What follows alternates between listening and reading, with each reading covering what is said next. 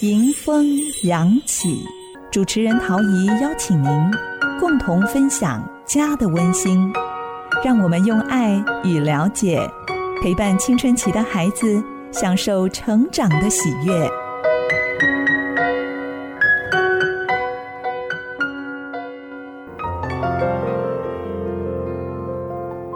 陶怡欢迎你与我共度迎风扬起的节目现场。在今天节目当中，我们仍然为您邀请到从事风药少年的专业老师来到节目当中，跟爸爸妈妈聊一聊，我们怎么样能够贴近青少年的心呢？今天为您邀请到陈怡欣老师跟刘梦柔老师来到节目当中，欢迎怡欣老师。好姐好，各位听众朋友大家好。好姐好，各位听众朋友大家好。两位老师都是在风药少年现场教学的，对不对？嗯，对我看你们的气质都是充满了青春气息。了解一下，怡欣老师，你以往从事的是什么样的工作啊？哦，我过去包含现在就是十二年的在英文补教业当英文老师这样子。补教名师哎。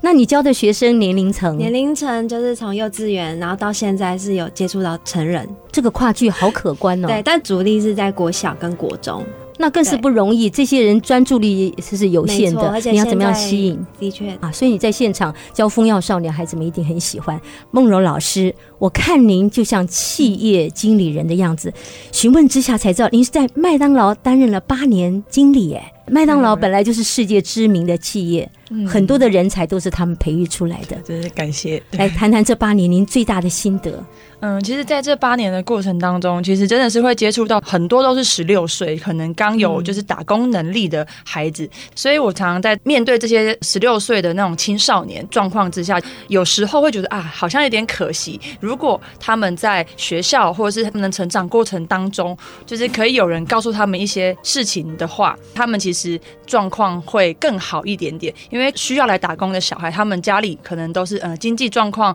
会需要他们出来工作，嗯然后或者是就是他们有他们自己的梦想，想要自己出来有一个特别的经验这样子。是，对就是在这八年的过程当中，其实看见很多小孩子的需要，所以就是会投入这样子的工作，可以帮助他们以后在职场或者是上课的过程当中是可以帮助他们的。我觉得你有很坚定的意志，你希望给孩子们不只是打工的经费，你希望他们赚到更多的人生经验。对，哦就是希望能帮助他们，是在未来的路上。今天很开心，两位老师是有备而来，他们要来到节目当中，跟听众朋友聊一聊，我们如何对青少年说赞美的话。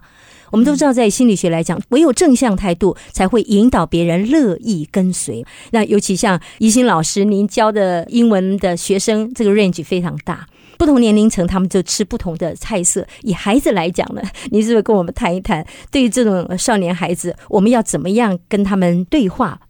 对，所以在我们要跟他们说赞美话之前，我们必须要先了解他们的特色。嗯那我们就是想分享，就是有三个点，就是第一个就是，呃，之前我们麦主任他有分享到，就是孩子在这个阶段，他们是比较需要建立这个自我认同，因为他们就是信心上比较缺少一点。嗯那也许可能在说话部分，可能讲话，可能有些孩子就会比较小声，但不见得是他们没有反应。嗯那我们会发现说，这个可能就是他们在自我认同的这个阶段啊，还有自我意识的学习当中，他们急需要去知道他他们能够做什么，他们的能力，还有他们的喜好，就是他们需要有一个探索的平台。那有时候虽然现在学校有很多的生涯规划的机会，但是其实我们发现说，我们在社团的这个教学现场发现，其实他们的探索的机会还是很少的。那另外一个就是在义气的部分，就是对对我们会知道说，其实他们很在乎一些在意的人，他们会觉得，哎、这是我在意的点，他们会很不顾一切的心情，会去认同这个人，或是比如说我们这样子。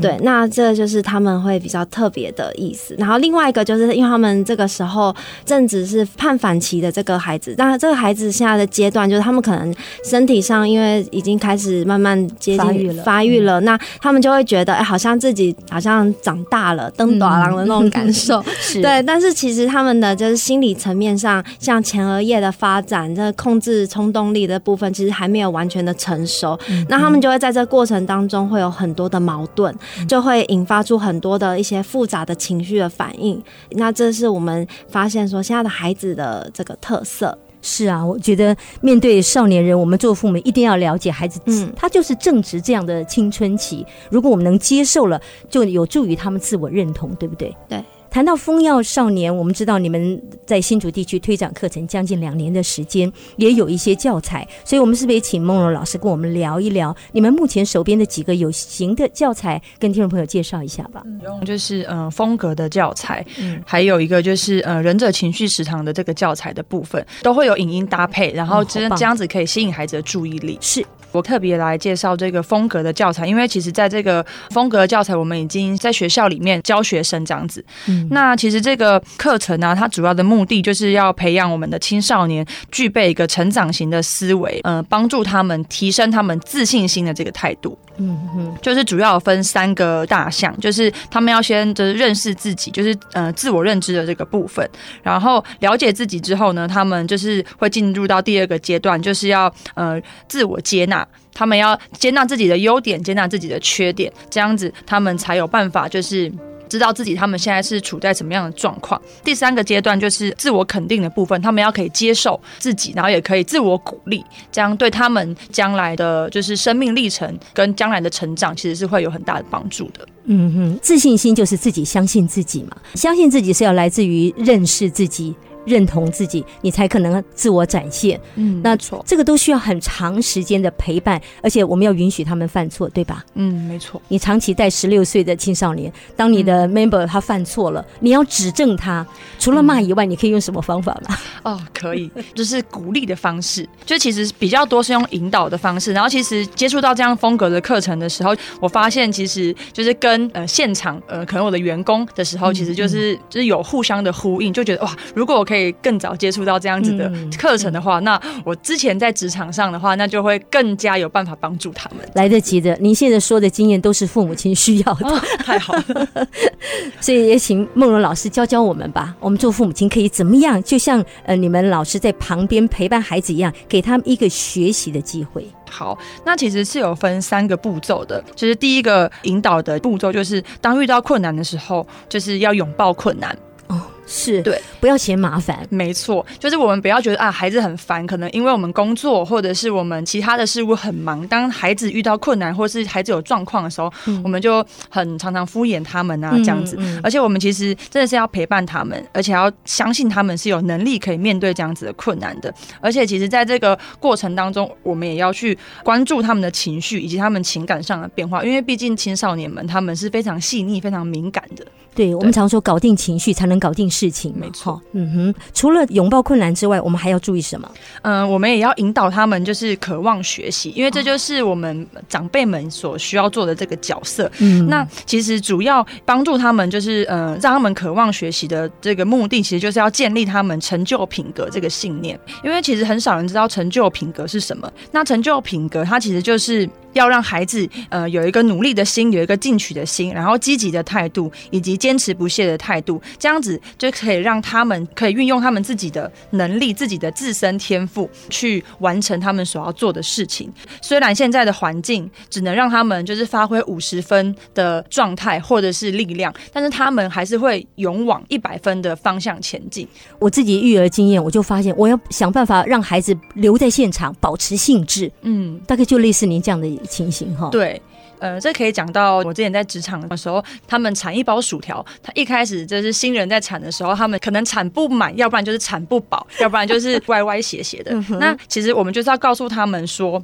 哎、其实你做的很好，你再调整一些知识，那其实你就做得到。我相信你有这样子的潜力，那他们就会被引发出成就品格的这个信念，那他们就会自己花时间可能练习，或者下班的时候，或者是用自己的方式自己去调整，那就会往那个一百分的方向前进。哇，因为梦柔经理你态度积极。充满了这个正向的引导，他们当然就向着阳光跑了。我觉得这是孩子非常需要的。我从你的身上，我们学会了做父母真的是除了以爱心以外，你真的要用耐心，才能够陪伴他们呢。真的，因为其实我们无论是长辈或者是父母，在跟就是小朋友在学习一件事情的时候，其实他们学习的状态跟环境都是平等的，只不过是长辈们或是老师们有比较多的经验，所以其实我们在陪伴他们学习的时候，并不是我们的技巧很好，陪伴他们是心态的部分，这样子会对小孩子们他们会多一种那种同理感，会觉得啊，这个大人这个长辈是站在我们这一边的，我们跟他们一起学习这样子。嗯嗯，非常谢谢梦柔老师跟我们讲的那么样的贴切的方式。以宜心老师来讲，你教英文在现场，我们知道背英文或者单字或者是片语都很烦人的这种事情，你要怎么样用刚刚引导的方式来带领你的学生们呢？我觉得比较重要的就是，真的就是看到他们的困难的时候，先不要去否认他们的能力。就像我们刚刚提到的，像我在在国中生的时候也是一样，嗯就是看到他们有很多的需要的时候，其实就是陪伴他们，嗯跟他们一起去面对这些问题。比如说像英文的教学上，可能就是文法上或是阅读理解上，那我就会陪伴他们。宁可多花一点时间在他们的身上去引导他们，让他们知道说老师就重视我自己，那我也会比较愿意的去将我的需要告诉老师这样。真的，以孩子的心理来讲，大半的孩子都是因为老师有没有爱心、有没有耐心，决定他要不要投注这个科目。哎，对，我没错觉得，这个真的是我们父老师或做父母亲非常大、非常大的一个责任跟影响力。希望大家都能够好好把握我们自己的影响力。好，我们稍微休息一下，音乐之后再回到节目现场，继续请我们的梦柔老师跟怡心老师聊一聊如何带领孩子们用正向的态度讲积极的话。朋友们，收听的节目是《迎风扬起》，我是陶怡。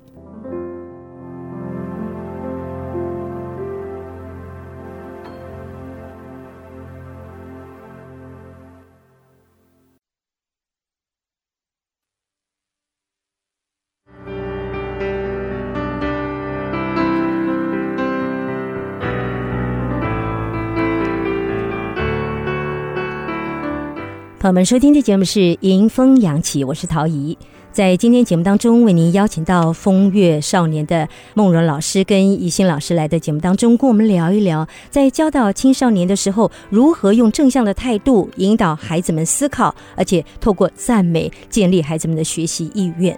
接下来还是要请梦柔老师跟我们聊一聊。其实你刚刚特别谈到了孩子在学习的时候，我们要有一些引导的方式，但很多父母在对于赞美或者是鼓励这个使用的技巧或态度上面有很大的混淆，是不是跟我们分辨一下？嗯，就是我们其实是根据阿德勒心理学家他的一些研究，我们就有发现，其实呃赞美跟鼓励是不太一样的。就其实我们在引导的时候呢，就是要把他们的自愿去做这件事情的心引导出来。嗯，呃，我们一般来讲的，就是常听到的赞美，其实就是对孩子的成就表示肯定，这样就是一个赞美的一个、呃、话语，这样子。嗯，你做的很好，对你做的很好很棒，这样很具体的成就。对，这边讲到的鼓励呢，它是要针对孩子所付出的努力，然后来去做一个肯定。就是鼓励的话，就是比较重视那个过程。他或许他考试没有考到他就是期望的可能一百分，但是我们做长辈的，呃，就是可以鼓励孩子说啊，你在这段准备的过程当中，其实你也努力的付出时间跟精力，那也是值得被肯定的。那所以相对来讲，赞美跟鼓励的话，那鼓励的话就会比较容易引发出孩子的就是自愿去做这件事情的一个动力。比方在你麦当劳现场，你会怎么鼓励你十六岁同事们？嗯，我们来举一个就是做汉堡的例子好了。我们在做大麦克的时候，因为它是两层的，所以有时候我们在盖盒子的时候呢，汉堡很容易歪掉，或者是生菜没有抓很紧，这样子，嗯它就打开来的话，那个汉堡其实会丑丑的，然后歪歪的、散散，就是吃起来客人的那感受度就不是太好。那我们常常在做检定的时候呢，就是用鼓励的这个方式，就说，哎、其实你可以生菜，其实再抓紧一点，然后把菜放在中央一点，你的酱打在正中心一点，汉堡做出来其实就会比较好。讲的好具体哦。对，就其实就不是看最后的结果，说，哎、你这个汉堡做的非常直，非常好，然后好厉害，这样就结束了。就是你要赞美他，你要肯定他，你要鼓励他的时候，其实就会变成是，哇，你的生菜抓的很紧哦，你的酱打的很正哦，就是他们会觉得，哦，这真的是实质，呃，有被鼓励到，他们会更有动力维持这样子的状态。听众我有看不到我们刘梦荣老师精彩的肢肢体表情，我相信青少年在他的面前一定深受鼓励。接下来，我请陈奕兴老师谈一谈，学英文也是吧？你如果要鼓励孩子或赞美孩子，其实也是有不同的角度，对吗？其实我自己本身也是很多走了很多冤枉路，对，就是我们都一样，其实就是在赞美跟鼓励，就是有分不太清楚这样子，对，所以常常会最长的口头禅就是哇你好棒哦，你进步了耶，可是其实好笼统啊，对，很笼统，尤其用在青少年、国中的根本完全不管用，非常无感，所以真的就是要用鼓励，鼓励就是去鼓励对于他们的过程跟特质去特别的去跟他们分享，让他们真的感觉到哦，真的备受肯定，所以我们我就。几个点想要分享，所以第一个就是去肯定他的特质跟他的能力，比如说他的特质就是比较有爱心，比较愿意分享。像我们在光武国中的时候上课，就有发现有几个学生，他们特别在一些活动，比如说桌游的活动，或者是在分享讨论的时候，他们是一直举手发言的。那我们就也不磨灭他发言的机会，我们就是会更是砍他在大家就是同班同学的面前，就是说哦，他非常踊跃，就是一个乐于去分享。的同学，那让他自己备受肯定，那也会激起的其他同学会愿意去分享的这样的机会。因为怡欣老师，你把那个显而易见的特质讲得很清楚。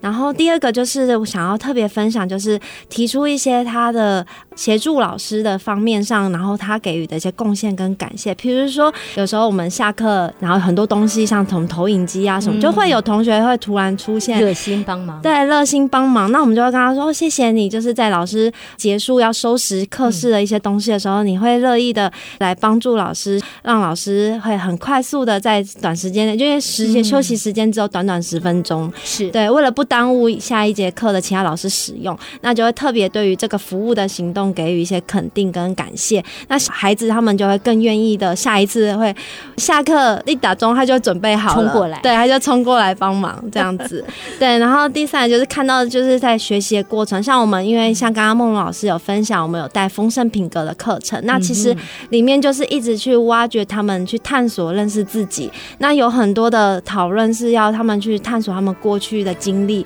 我们会看到他有一些问题是有一些困难，会发现说其实他们要投入很多时间的。那我们就会在这方面会发现说，其实那个课程是一个一个课程的活动的内容的问题都是有循序渐进的。那我们会发现孩子其实在这过程当中是有慢慢的去进步的。那我们就会在这方面就直接切入他进步的那个点是什么，然后让他感觉到老师也很注重他的成长。所以老师要很敏锐，看到那些微的转变。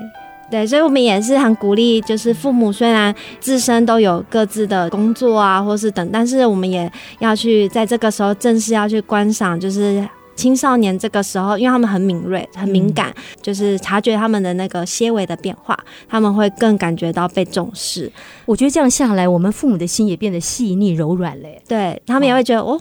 爸妈不一样，对，也在进步，他就会觉得，哎，我们好像也是可以成为亦师亦友的那种感觉。那最后一个想要分享一个点，就是信心跟在这当中传达一些接纳跟认可。那有一个例子，就是我们也是在光武国中，我印象很深刻，就是有一堂带学生出去服务学习的，那时候我们训练他们一些肢体，有一个女同学，她就是比较内向，讲话比较害羞，那她对于做一些肢体，对她来讲就是一个很大的挑。他就会直接说他不要，不愿意。那我看到这个，我就用很。坚定的眼神看了，跟他说：“你可以的，你办得到，老师陪你一起。”那我看到他眼神就变了，对，他就好像慢慢的愿意。一开始可能还放不开，我觉得那因为我讲了这句话，然后同学他们也一起帮着他，让他觉得好像有陪伴跟归属感，那他就会愿意去做什么。我相信他自己内在一定也有很大的雀跃在里面，是他勇敢了。对，所以就在这方面看到他的进步，他的愿意，我们就在这方。方面给予他足够的肯定跟接纳，他就会觉得哇，老师你真的是一个很。让他能够信赖，然后他就会更愿意的，可能跟我们其他老师去分享一些他们内心的话，这样子。其实很多人在成长的经验当中，都碰到很多好老师，我们称为重要的生命他人哈。可能你们的一个眼神、一句肯定的话，就让孩子重拾了信心哦。在离开发音室之前，不知道怡心老师还没有什么特别要提醒我们收音机前面父母亲的。想分享一个，就是我们刚刚有谈到，就是要爱跟陪伴。就像我在教学现场，就是我愿意花那个时间，就是虽然我们都有一个进度，但是我愿意看到孩子的需要，多花一点时间在这上面来。陪伴他是呃，不论是英文的课程也好，或者是我们在带社团的时候，有一些分组讨论，可以更看到孩子他们的需要的时候，我们多一点引导。那我就觉得想分享说，其实我们做父母的，就是除了爱与。陪伴这么笼统的字眼，其实更重要就是那个同理，同理孩子他的心态的情绪。那就是想分享，就是我们其实近期都有在分享那什么我讯息这个部分。其实孩子他们在前额叶发展还正在努力当中的时候，其实他们很多蹦出来的情绪，做父母的可能就是更要去探讨，或是引导孩子，就是他们那个背后的那个意义是什么。就比如说像我分享一个，就是我们有一个学生在上那个。刚刚孟老师有分享那个忍者情绪食堂的这个过程，那我们有有一些作业分享，那他有就有提到说，他其实有时候会非常容易愤怒，就是说他当他上台分享一些他的作业或是等等的意见的时候，他发现有同学没有注意听。他就是会很愤怒，他看到了，对，但是后来他就自己去想了一下，他背后的那一个意义，就是他觉得没有被重视到，被尊重到。那我觉得作为爸爸妈妈的，其实如果我们也能够带引导孩子，或是我们自身也有学习到这一块，其实我们可以更少了很多冤枉路，就是可能可以更拉近正值青少年的这个孩子的心。啊，真的欣赏宜兴老师的分享，梦如老师也有例子要跟我们。分享喽。我是比较想要，嗯，就是给爸妈一些建议。其实我觉得在陪伴青少年的时候啊，常常会犯了一个错，就是会用结果来去判断这个孩子的好跟不好。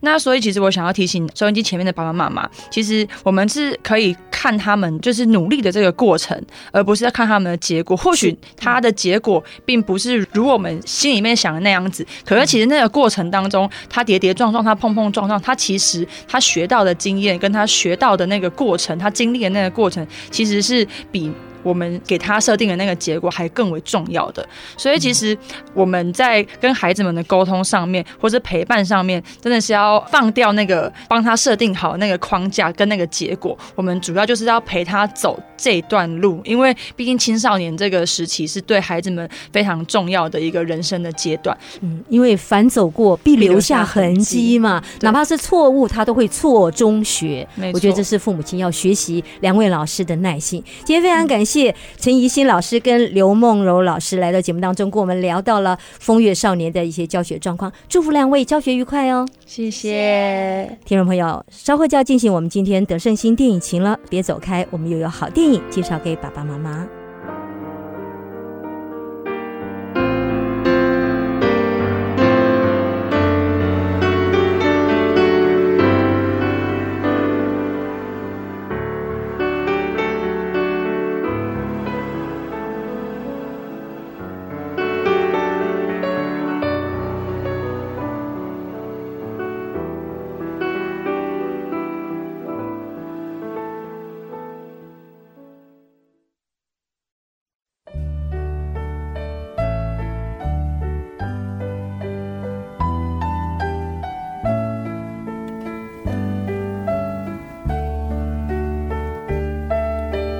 这里是 ICG FM 九七点五，迎风扬起。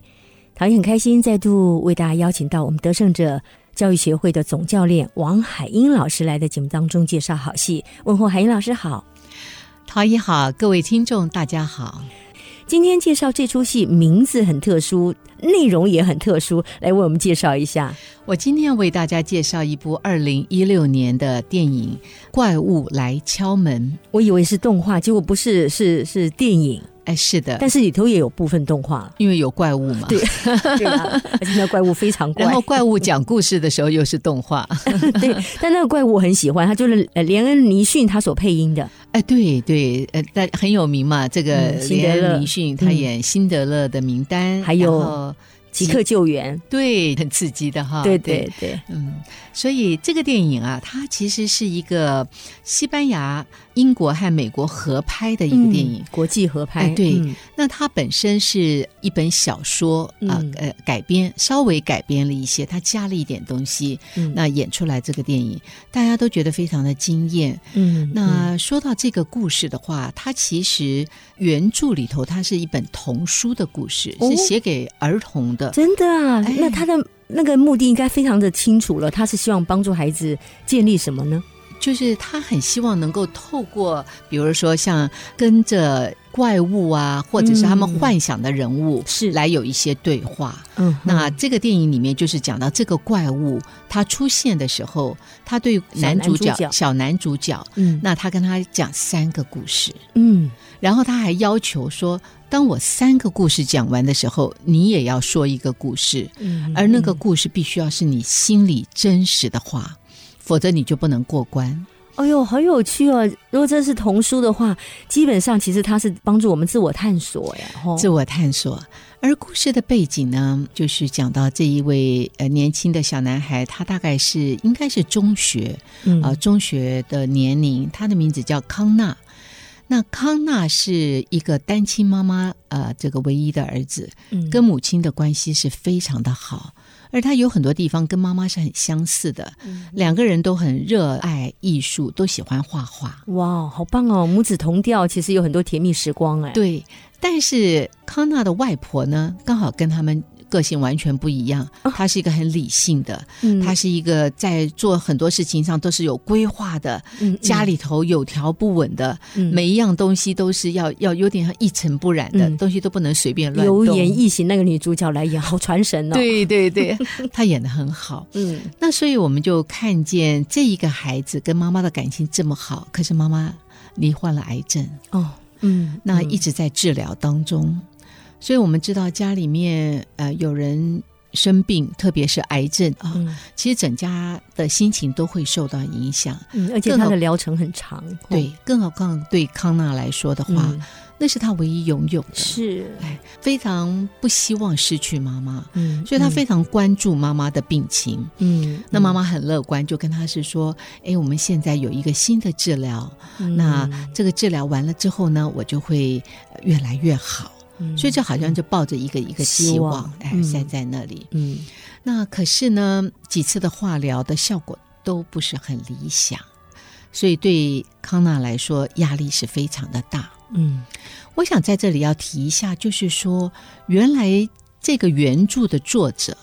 他自己本身在四十七岁那一年，后来他因为癌症也过世了。哦所以他没有完成这本书，哦是由另外有一个叫做呃 Patrick Ness 的这个人，他后来完成了这本书，也得到了很多的奖。，OK，可是他就是根据原来的这个作者他的这个架构，他把它嗯写完。嗯所以我们可以看见到，就是说这一本书里面，好像对于家中有这种重病患者，是非常非常的能够去很细、嗯很很细致的去描述那个周遭人的那种心情。我觉得这个好贴切啊。是的，这个世界，你说，你看现在大概都平均，不管各地四到五个人就会一个人离癌，对那差不多就是一个家族的人数，所以我们很容易碰到。当有这本书《怪物来敲门》，呃甚至改成电影的时候，也可以帮助很多大人对。度过那种心灵的失落。哎，是的，我在看完这个电影之后，我觉得我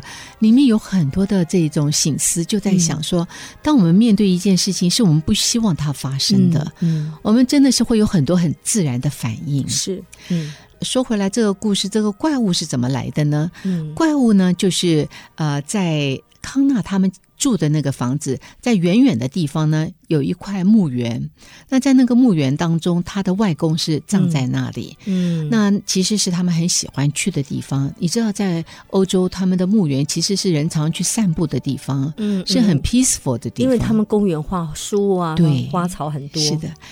在这个墓园的当中，有一棵紫杉木，好高大。嗯根据这个妈妈呢，告常常告诉康纳说：“她说这是我们的朋友，嗯你知道他已经在这里几百年了，嗯他一直都在这里，嗯他是我们的精神支柱。的确是比大部分人都还久啊。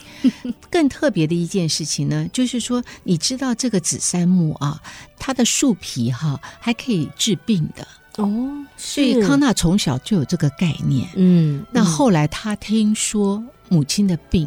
可能要用到这个紫杉，嗯。其实我现在听化疗了以后也会用到这个名字嗯。紫杉，所以他对这棵树常常坐在那里，他就在那里素描的时候，他常常看到这棵树的时候，我想他心里头有许多的想法。是是，这时候就发生了一件事情，就是说那一段时间里面，康纳常常做噩梦，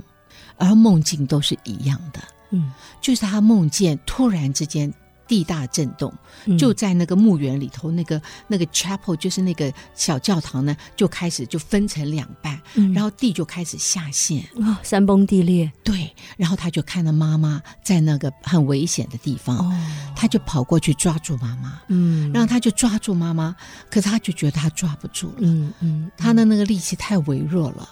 可是他就非常的努力，嗯。都在那个时候他就醒过来，哦，同样的一个梦境，就是担心害怕妈妈就此一病不起嘛。对，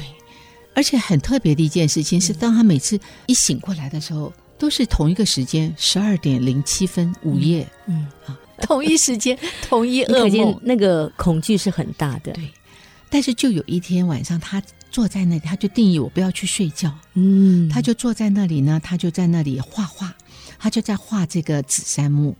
他就在画着画着的时候呢，突然间又天崩地裂，他没做梦的，嗯，可是呢醒着的时候，就怪物来敲门了。怪物，就是那一棵树变成一个怪物，哦，他来就敲门，真是好精彩！就走向他。所以这个既是电影又有动画，嗯，走向他的时候呢，我们刚刚说了，这是连恩尼逊他呃配音的，他就开口说话了。他说：“他说是你找我来的，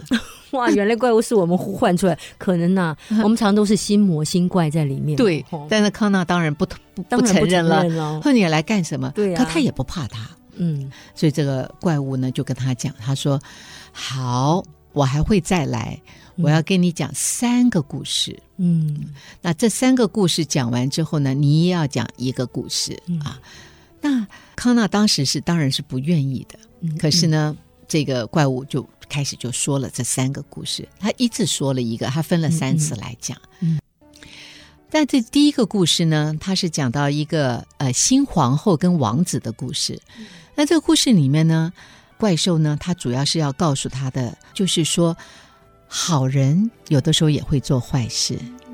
但是坏人他也有善良的时候。是，嗯，是这就是人生。对，当然这个对呃康纳来说是不太能够明白。嗯，那说第二天呢，他来，他又跟他讲了另外一个故事。这个故事更有意思了。嗯他讲到呢，有一位草药医生，嗯他在他们的镇上是就是说有专利的，因为有人生病就会找他，嗯所以他在那里呢也是非常的富有，而且非常的被看重。可是偏偏来了一个牧师，这个牧师呢，他是一个好像很有正义的，是他的意思就是说，我们人要靠信心，你不是什么都要去靠药物。当然，那个草药医生他本来是也是有点贪婪，价钱越收越贵，嗯，所以后来他的生意因为这个牧师的来到就一落千丈。嗯但是没有想到，这个牧师他最心爱的两个孩子在生病，嗯病得很重的时候，他的信心也救不了，他就回去求这个草药医生。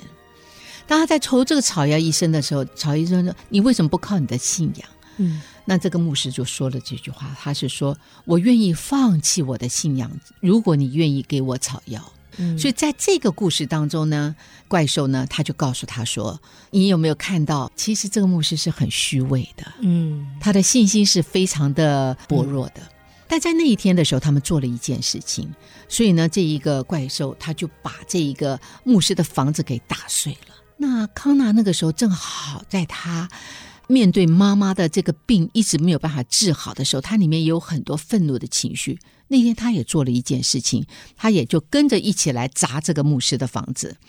所以没有想到，等他醒过来的时候，他发觉他把他那一个非常严谨、爱惜物的那一个外婆的屋子砸了砸了。原来是 到底是梦还是真的？所以我们可以看到，人在有压力或者当我们面临失落的时候，其实我们里面是有很多的愤怒的，嗯里面有很多的情绪是需要抒发出来的。好，我们稍微休息一下，稍后再回到节目当中，继续请王海英老师来跟我们介绍今天的《怪物来敲门》。它真的是一个自我探索非常好的戏，蛮值得亲子共赏哦。朋友们，收听的节目是《迎风扬起》。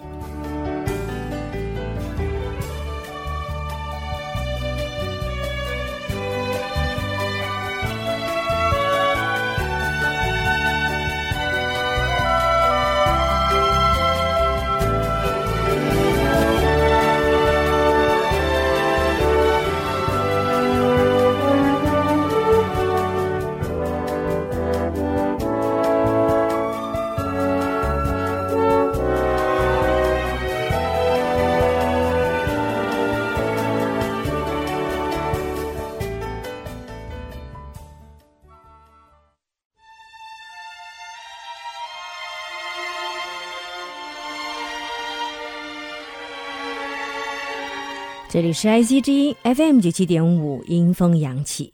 在今天第三个单元，德胜新电影情得胜者教育协会的总教练王海英老师来到节目当中，带来一出非常值得我们深思熟虑的好戏《怪物来敲门》。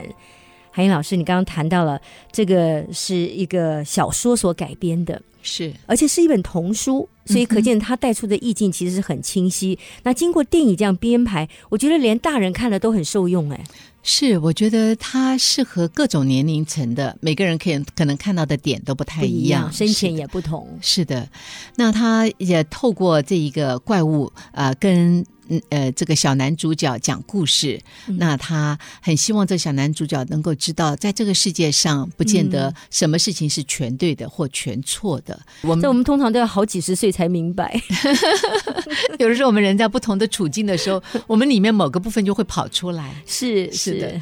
那很有意思的就是他跟他说的第三个故事，他这第三个故事呢是讲到一个隐形人的故事，嗯，就是看不见的。好像孩子们的想法。哎你看《哈利波特》里头也有隐形披风啊，对哦，蛮符合孩子的思维耶。我不知道，呃，各位听众带着你的孩子一起去看电影的时候，你可以问问你的孩子，他喜不喜欢做隐形人？嗯，当然喜欢呢，不想被爸妈看到的时候就是隐形掉。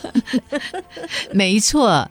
但是当你一直都是隐形人的时候，嗯你可能也会发觉你也不重要了，你不存在呀、你不存在。对，你不被感觉存在嘛？是的，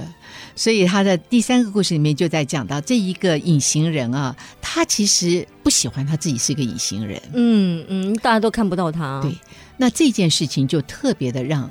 我们的这个小男主角康纳他就能够感同身受，嗯因为他发觉自从他的妈妈生病之后，嗯他周围的人好像把他当隐形人。嗯所谓的这个隐形呢，又有有一个比较深的一层的意思，也就是说，大家好像都去忽视到他真实的表现，每个人都用同情的眼光哦去包容接纳他。反而不真实了。对，比如说在上课的时候，他不专心，别的同学不专心，老师会骂；他不专心，老师哎算了，他妈在生病嘛，啊，就对，大家都准时交作业，他没交作业，哎，也就好像无所谓。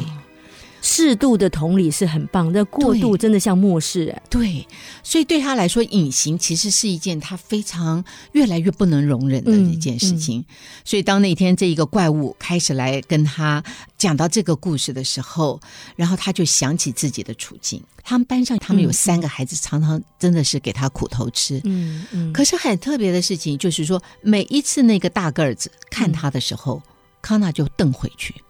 所以那个大个子当然就觉得说，你你居然敢瞪我，嗯所以呢，就给他颜色瞧。他常常就是被打，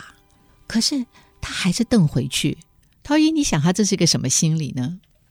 有愤怒啊，可是无法表达，对，他是有这样更会激怒别人呢。对，或者是他也在刷存在感。哦他会觉得是说，哎，嗯当我去瞪他的时候，他来打我一下的时候，反而让他比较好受一点。是表示我存在的，我存在，因为大家太包容他了。对，嗯所以这个故事讲到的时候呢，那天呢，怪物好像就把他的里面的那个真实就给他激发出来了。嗯所以那天他就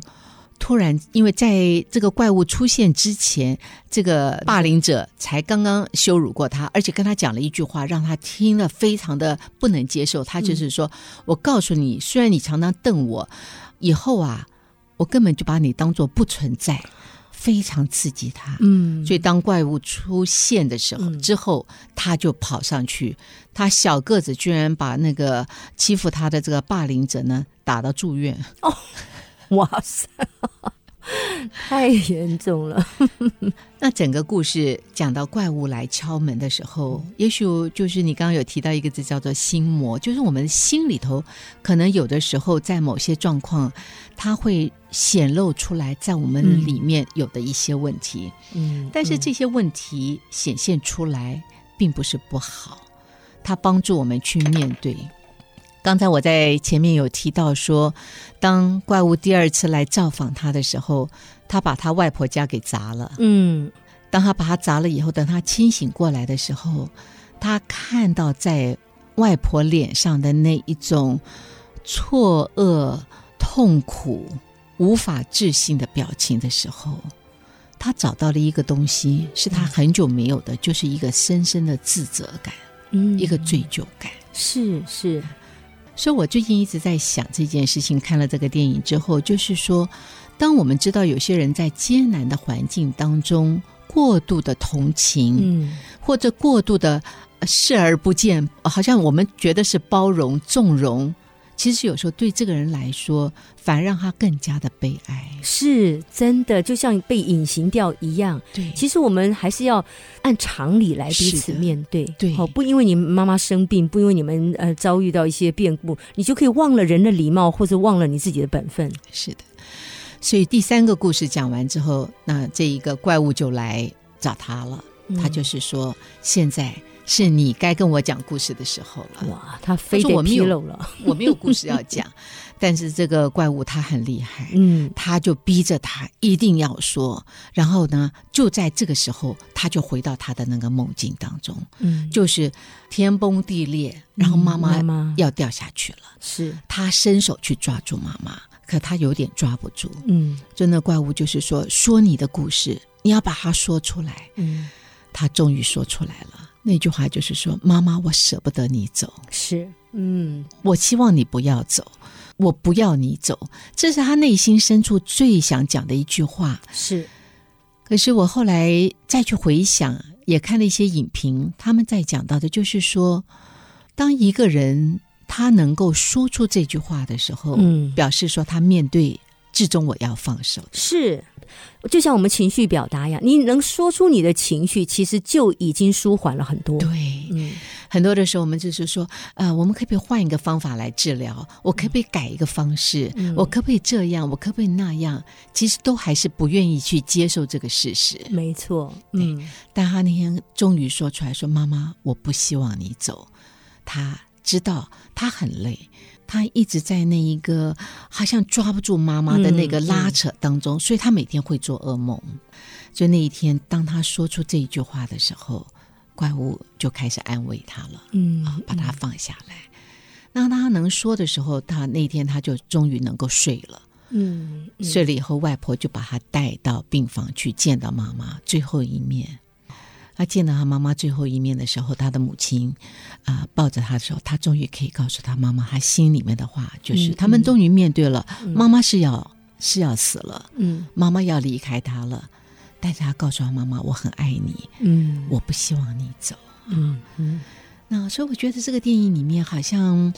他有说了很多，呃，每个人在我们生命当中都会有失落，对不对？是嗯啊失去我很珍爱的，嗯有的人可能是失恋，嗯有的人可能是失业啊，嗯失去失去健康健康失。去一些机会，对嗯但是我们如果能够勇敢的面对的话，嗯我相信这个就是一个治疗的一个很重要的一个部分。就像恐惧这件事情，当你能说出你的恐惧的时候，你就已经有力量去面对了。是的，嗯我们以前有个大学教授好有趣哦，因为我们不是都宿舍都会有一些黑暗地方吗？对，就会有些绘声绘影说有什么鬼啊 什么之类的。教授说不用怕，你觉得有什么东西飘过去，停下来定睛看它，后来发现那是床单。